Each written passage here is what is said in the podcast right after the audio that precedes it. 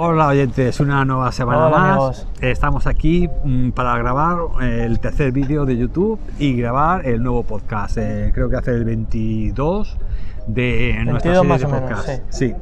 Y nada, esta, esta semana, como os comentamos la semana pasada, venimos con un libro de fantasía, terror, eh, bizarro, de un escritor muy conocido en los Estados Unidos en los círculos del género bizarro, pero en España eh, solamente se ha editado de momento un solo libro de él. Mm, Sí, aquí es bastante desconocido. Sí, y bueno, pues nada, pues eh, para empezar vamos a presentar, bueno, vamos a, a dejar que Pablo eh, os dé la bienvenida. Bueno, eh, muy buenas, un vídeo más y un podcast nuevo.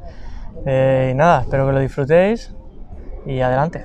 Pues nada, nosotros la verdad es que normalmente solemos eh, quedar, eh, salir mejor en los podcasts que en el vídeo, pero bueno, vamos a hacer un esfuerzo y vamos a ver cómo sale. Tú te has puesto las gaficas para hacer trampa, ¿eh? Sí, yo siempre. eh, no, no es por hacer trampa, es porque resulta que una vez se me ocurrió quitarme las gafas y una mujer vio mi mirada así al desnudo, de golpe porrazo, sin filtro. Y aquello fue desastroso, ¿no? demasiado intenso. Entonces es mejor proteger, en fin, proteger las cosas que. Bueno, como podéis ver, hoy ya sí que hace sol, que el otro día intentamos grabar, pero ya era demasiado, demasiado tarde y ya se estaba poniendo el sol. Así que hoy, pues nada, aquí tenéis. Aprovechamos el buen día, sí. Exactamente, aquí junto al mar y empezamos con, con esta, eh, que es una historia de dos niños que no conocen a sus padres, aunque viven en la misma casa con ellos. Eh, sueñan con el momento en que podrán abrazarlos por primera vez, pero parece que los padres nunca tienen tiempo para ir a verlos. Los niños saben que tienen que estar en algún lugar de la mansión que comparten con sus progenitores, pero tienen prohibido salir de la guardería en la que viven. Siempre les han dicho que si la abandonan sus vidas corren peligro.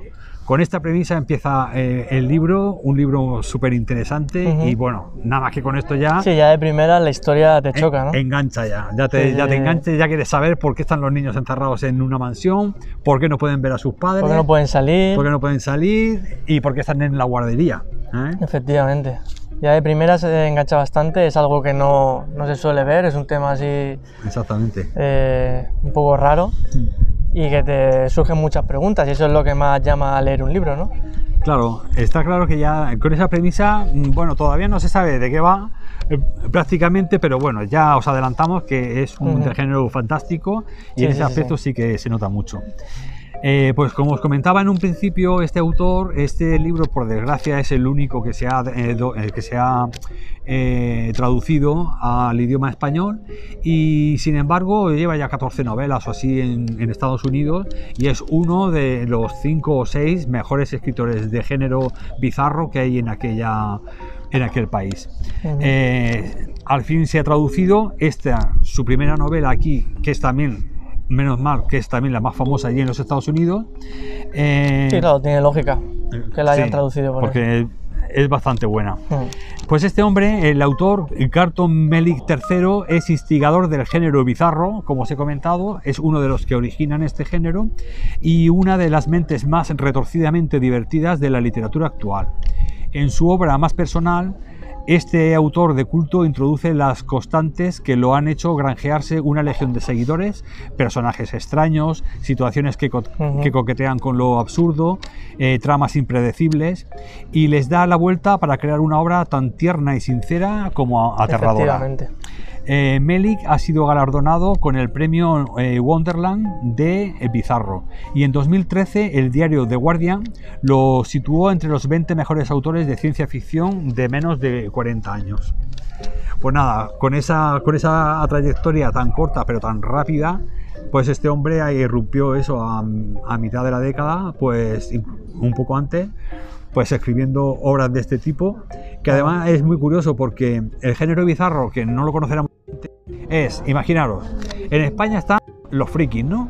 Es decir, todos sabemos que son los frikis, pues son considerados todos aquellos que eran rar- eh, muy rarillos hasta los 2000 o 2000 y algo, pero que luego ya mm, se propagaron por las redes sociales, por internet, etcétera, y eran pues los fans de, de algo, de algún tipo de cultura pulp, como la Guerra de la Galaxia, Juego de Tronos, eh, En fin, el friki, eh, lo- los videojuegos, etcétera.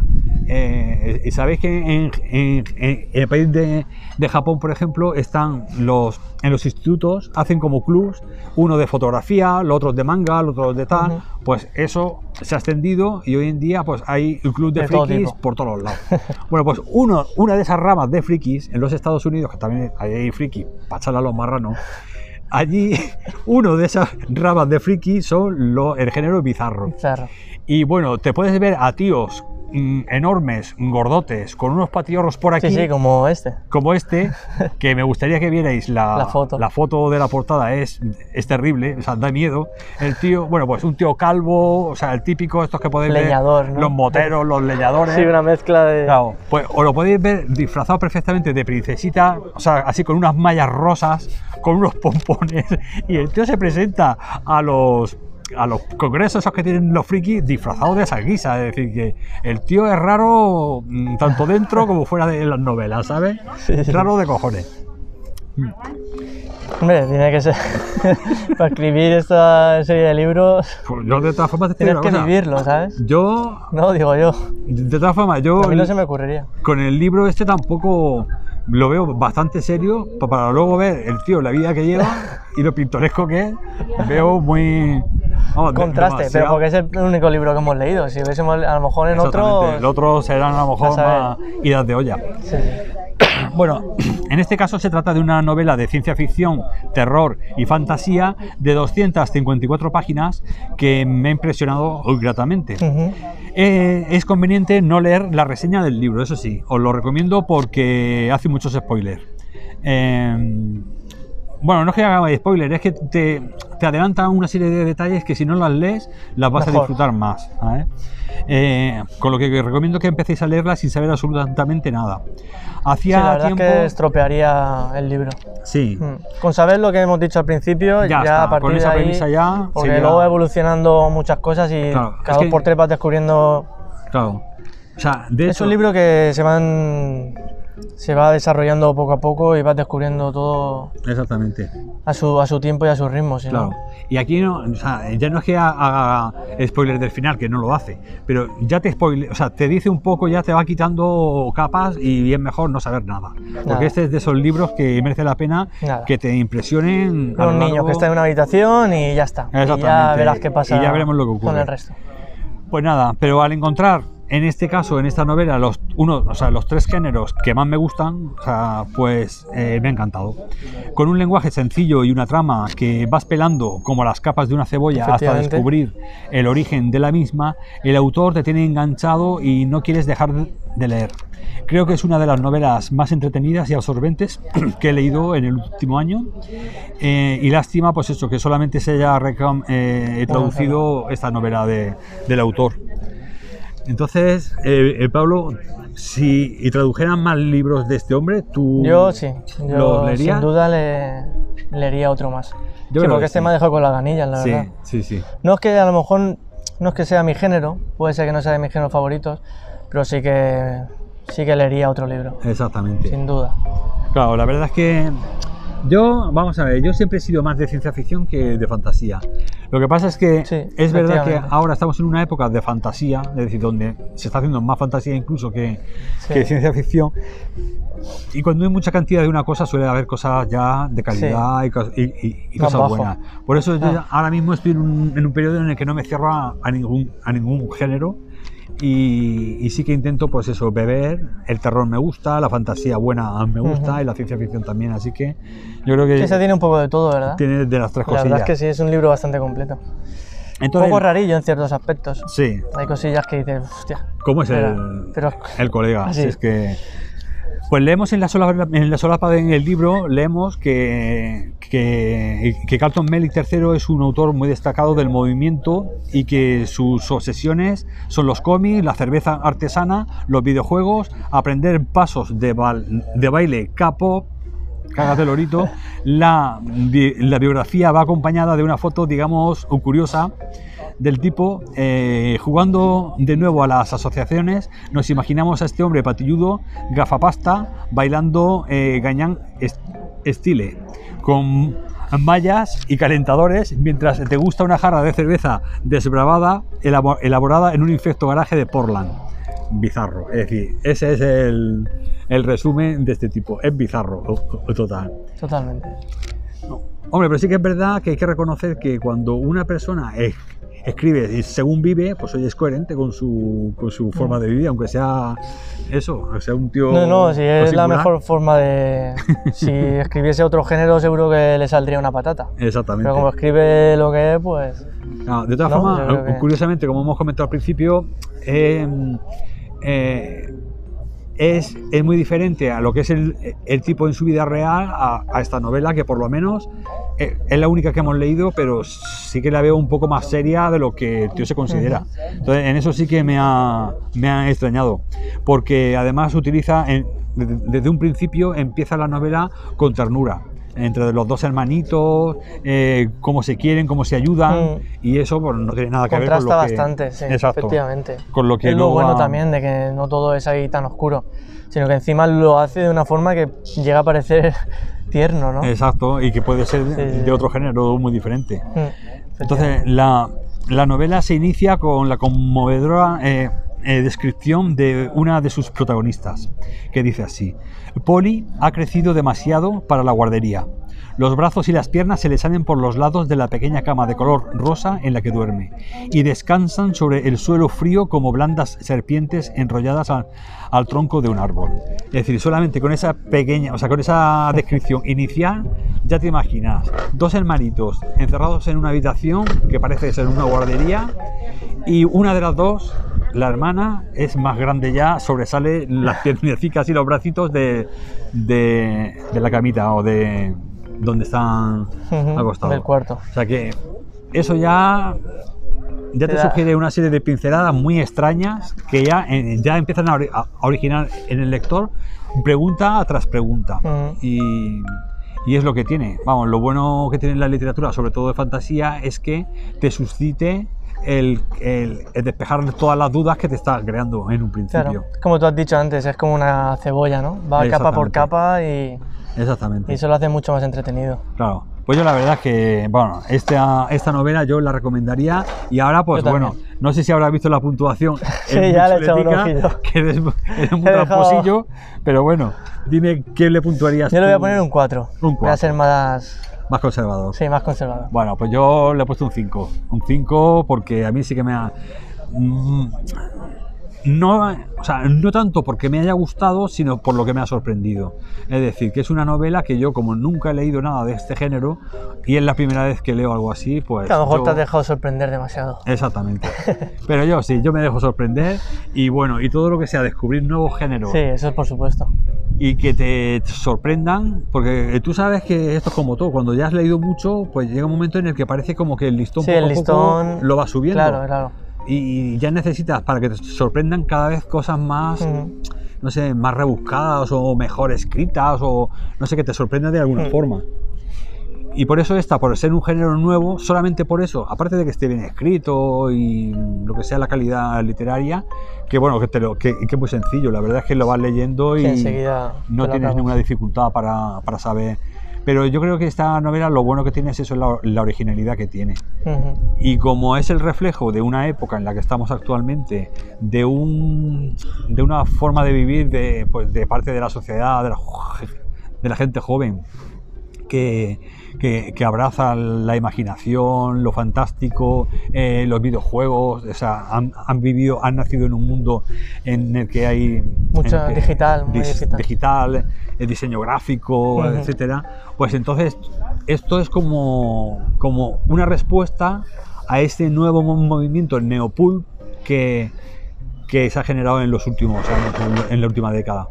Que es parecido a lo que ocurrió en los años 70, cuando Richard Corben, eh, Isaac Asimov, toda la primera movida de la, de la literatura pulp, que era cuando empezaron los cómics de calidad a, salir en los Estados Unidos, y había una cultura popular, de ahí viene la cultura pulp, una cultura popular porque eran eh, grapas de estas baraticas eh, que te leías ahí que valían muy poco el dinero y entonces no había internet y la gente joven pues tenía eso como, como forma de evadirse de, de los problemas o de lo cotidiano. Pues esto es una nueva etapa neopulp que creo que, que esta nueva generación de treintañeros y algunos ya casi rozando los 40, desde los años 2010 hasta acá, pues han surgido en los Estados Unidos y, y creo que yo, o sea, te puede gustar más o menos, pero yo creo que todo lo que surja como cultura popular es positivo. ¿eh? Es positivo porque se genera de abajo arriba, no es ningún producto que se genere desde las discográficas o desde las grandes editoriales que fabriquen empieza un de producto de arriba hacia abajo. Entonces yo todo lo que sea de abajo para arriba, pues me parece... Pues nada, habrá que esperar a que saque Hmm. Traduzcan otro libro. Sí, yo espero que sí. Estaremos que- atentos. Exactamente. Oye, a lo mejor nos pasa como el Murakami, que empezamos a leerlo y nos gusta y, Y luego, luego ya- decimos, ya está, hasta aquí. Al segundo o Hem- tercer libro ya cortamos. Exactamente. Así que bueno, para resumir, Bueno. Eh, Pablo, ¿tendrías algo más que decir al, al respecto? No, yo simplemente lo recomiendo 100% y, y nada, eso. Que me parece un libro bastante entretenido, muy bueno. Mm, Un género nuevo para mí y supongo que para muchos. Y nada, Pues nada, que lo disfrutéis. esperamos Sí, que os haya creado la, Un poquito de intriga al menos. la curiosidad y que descubréis este, a este autor. Creo que el libro ya está descatalogado, porque a mí ya me costó encontrarlo hace un... Sí, yo me lo he leído por. Me lo he tenido que, en, que en leer digital, en el iPad. ¿verdad? Sí, en digital. Claro, es, es lo malo de estos autores que no sé por qué tanto la literatura de terror como alguna ciencia ficción como alguna de fantasía eh, sacan una primera edición mm, y desaparece, no vuelven a reeditarlo. Y entonces yo no sé quién, me acuerdo ahora mismo de quién en, en la editorial que compró los derechos de este libro, pero bueno, se ve que han sacado un par de ediciones y cuando se han agotado ya no lo han reeditado. Estaremos atentos. Así que, pues bueno, pero Bueno, hoy en día lo podéis conseguir en, en digital sin problema. Y bueno, y ahora ah, para terminar vamos a hablar del próximo libro que vamos a reseñar, que ya casi lo estamos terminando y que se trata de, un, un tranvía llamado Deseo. de un también llamado Deseo de Tennessee Williams. Nada que ver con, esta, Nada, nada que ver. con este nada, libro que o sea, os hemos traído hoy. Pero bueno, tenemos que ir acompañando. Eh, Pero sin embargo, sin tener nada que ver, eh, me encanta también, ¿sabes? mm, Eso es lo bueno. eso eh, es un pedazo de, de obra. pedazo de- efectivamente. Claro, imagino que los, que los oyentes, bueno, los lectores ya sabrán que se hizo una película que era muy famosa de. Marlon Brando y, y que, bueno, que conocerán la obra seguro por la, por la obra de teatro Por la- o por la, O por la película. o por la película. Pero el libro es una pasada, es súper entretenido. Sí, sí. Pero bueno, no adelantemos, que eso Vale, ya es para el siguiente eh, capítulo. Y bueno, y ahora ya pues vamos a, vamos a despedirnos eh, recordándonos las plataformas en las que podéis escuchar el podcast, que es Spotify, Anchor y Pocket Cast como gestor de podcast. Y para enviarnos comentarios en iVoox, en las cajitas de comentarios de iVoox o directamente a nuestro correo electrónico el reloj parado gmail.com. Y, y nada, en vídeo solamente de momento en YouTube. Todavía no hemos Ah. tenido ofertas de la NBC, ni la ABC, ni la CNN. No, Pablo? de momento cero batatero. Oye, Pablo, tú, Con tres vídeos en YouTube poco vamos a hacer. ¿tú estás bueno. viendo cómo el reflejo del sol me está dando más a mí que a ti? Sí, como siempre los focos van a ti, sí que es Yo no sé por qué, pero mm, vosotros sabéis que, que Dios estuvo estudiando imagen y sonido y utiliza eh, las estrellas como foco y siempre va a darle al más guapo. Al iluminado, ¿no? Ahí vas a ser un iluminado. Bueno, pues nada, chicos. Ay, mm, para despedirme, la cita de la, de la semana, que si no la leo. No Yo esta vez no te voy a hacer preguntas porque como no quiero spoilear nada y hemos tenido que Claro. decir tan poco, no puedo decir así una pregunta. Exactamente, Así que bueno, claro. tú di tu frase, tu frase, frasecica y ya está. Hasta luego, Pablo. Bueno, pues nada, eh, nuestra frase para terminar hoy es, eh, ya que estamos en, en época de Navidad, el regalo de un libro, además de obsequio, es un delicado elogio.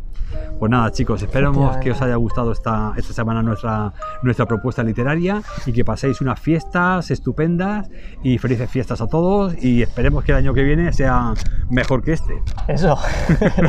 Esperemos. Ah, por cierto, os adelanto que este sábado tendréis podcast de esos que os gustan a vosotros de Salseo, que es el balance lector del 2020, donde os comentaré, pues bueno, por los libros que, Sí, que te has leído un par de libros. que me he ¿no? leído este año y los mejores que me he leído, os diré cuáles son, o, o os haré un ranking de 5 Y, y bueno, y os diré también los dos chuzos que me he leído. Por lo demás, nos vemos el sábado que viene. Pues nada, un placer, eh, hasta el próximo día, hasta el próximo vídeo y felices fiestas. Muy bien. Hasta luego, chicos.